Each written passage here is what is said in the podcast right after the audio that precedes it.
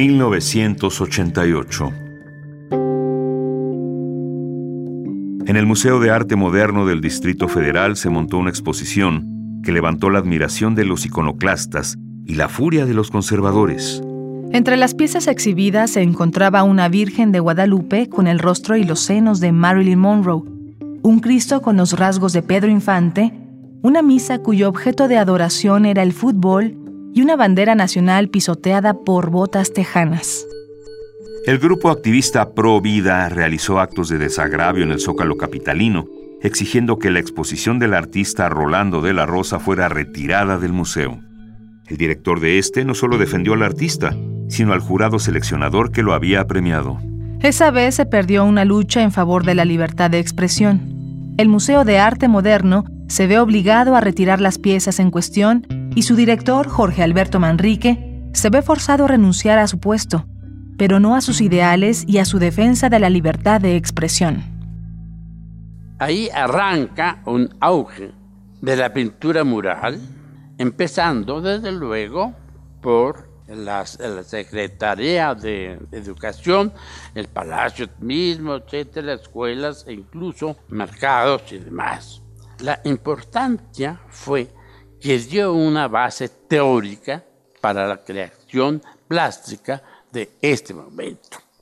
El muralismo y la escuela mexicana desarrollaron una estética totalmente nacionalista y los discípulos siguieron a los pintores mayores.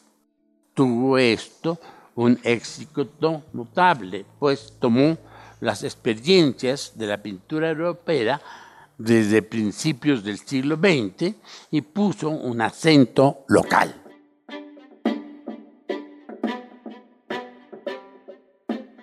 Escritor, investigador, historiador, académico, especialista en crítica de arte y en historia del arte en México, Jorge Alberto Manrique es considerado una de las mayores autoridades en el rescate y la restauración de los inmuebles históricos. Por ejemplo, el Palacio de Lecumberri, la antigua cárcel donde ahora se halla el Archivo General de la Nación, el Palacio de Comunicaciones sobre la calle de Tacuba, actualmente uno de los recintos más importantes del arte mexicano, y las esculturas que adornan la Alameda Central.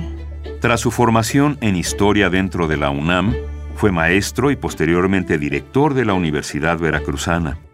En 1962, decidió complementar su formación con un par de posgrados en Historia del Arte en la Sorbona de París y la Universidad de Roma. Tras esto, volvió a su alma mater para ser profesor de la carrera de Historia en la Facultad de Filosofía y Letras donde también impartió los cursos Reforma y Contrarreforma y Arte Colonial Mexicano, y en el posgrado en Historia del Arte, los cursos Arte Barroco y Arte Contemporáneo. La estética tiene una historia ilustre desde los tiempos de Grecia. Y la historia del arte como disciplina, en cambio, se funda solo en el siglo XVIII. Su relación, porque tienen mucho en común, aunque a veces se confunda, son disciplinas diferentes. En el medio universitario mexicano se entiende por estética principalmente una disciplina filosófica que es una reflexión sobre la belleza. Incluso se piensa en la estética normativa. Por su parte, la historia del arte es también una reflexión, pero corresponde a la práctica del quehacer del arte en la plástica, en la poesía, la música, danza, las otras formas de expresión artística en una época determinada.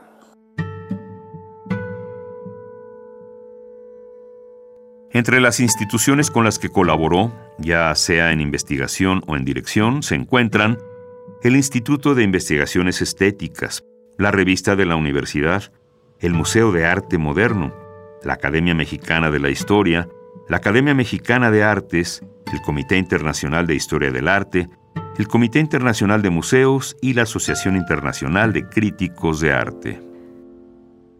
Es de esperar que una vida dedicada al trabajo le haya dejado más de un reconocimiento, como el premio a la crítica joven de México en la cultura Paul Westheim en 1959, el premio al libro gratuito de Historia Universal de sexto año en 1967, el premio Crítica Latinoamericana de Argentina en 1990, el premio Universidad Nacional de la UNAM en 1992 y el premio Federico Sescose en 2001.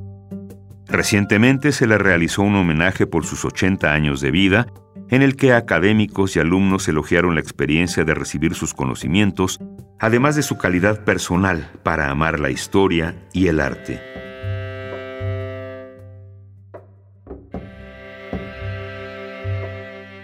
El maestro Jorge Alberto Manrique falleció el pasado 2 de noviembre de 2016. Sus más de 10 libros publicados y múltiples aprendices dictaron las mejores exequias en palabras de elogio y homenajes al hombre que se dedicó en cuerpo y alma a salvaguardar el arte nacional.